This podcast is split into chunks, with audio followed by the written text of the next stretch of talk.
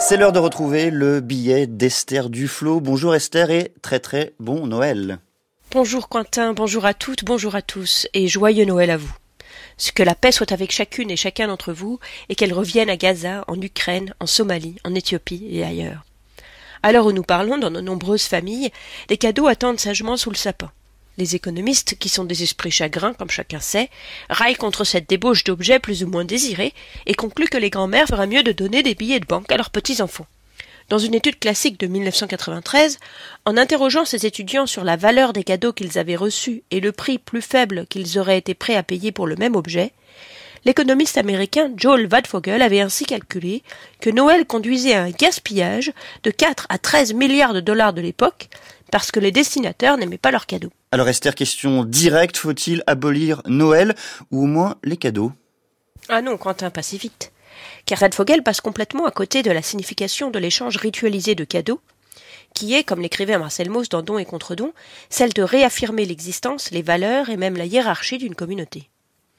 Le calcul de Vadfogel ignore également la valeur que le fait même de donner et de recevoir a pour celui qui reçoit le don et l'acceptation du don sont des manifestations de bienveillance qui produisent leur propre valeur. Alors est-ce qu'il faut réserver les cadeaux à sa famille lors des grands potlatch au-delà des cadeaux entre proches, une recherche récente en psychologie sociale montre que des actes simples de bienveillance procurent une grande joie à ceux qui les reçoivent et que les donateurs potentiels ont tendance à sous-estimer cette joie. Il peut s'agir aussi bien de petits cadeaux que de gestes simples comme un coup de main, un appel téléphonique ou un siège offert dans le métro.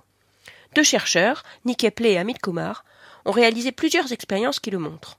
Dans l'une d'elles, un jour d'hiver à Chicago, près d'une patinoire extérieure, ils ont offert des chocolats chauds à 84 participants, en leur donnant le choix entre les garder pour eux ou l'offrir à un ou une inconnue.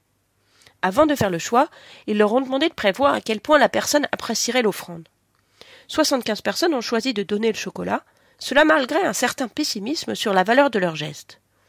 Ils pensaient que l'inconnu apprécierait autour de quatre sur une échelle de 1 à 10 leur cadeau d'un chocolat chaud. Les chercheurs ont ensuite couru après les heureux gagnants pour leur demander leur avis. Et leur appréciation était plutôt autour de 7.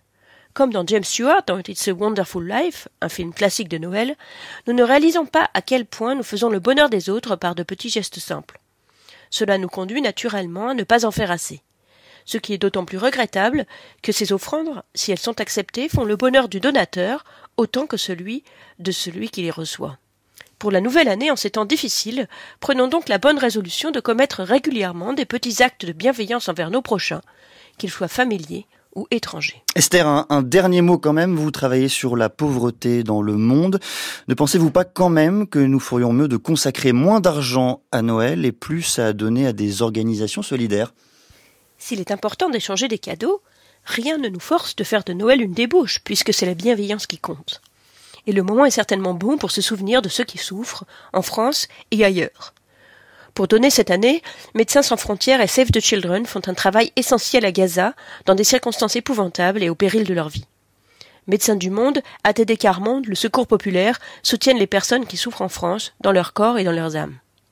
Une prochaine semaine, nous pourrons parler un peu plus de comment sortir de ces valeurs sûres, tout en s'assurant que son don fasse une vraie différence. Avec plaisir. Merci beaucoup Esther Duflo pour ce biais et merci si vous êtes à l'écoute de France Culture ou si vous nous retrouvez. Excellente fête à tous. Joyeux Noël. Il est 8 heures.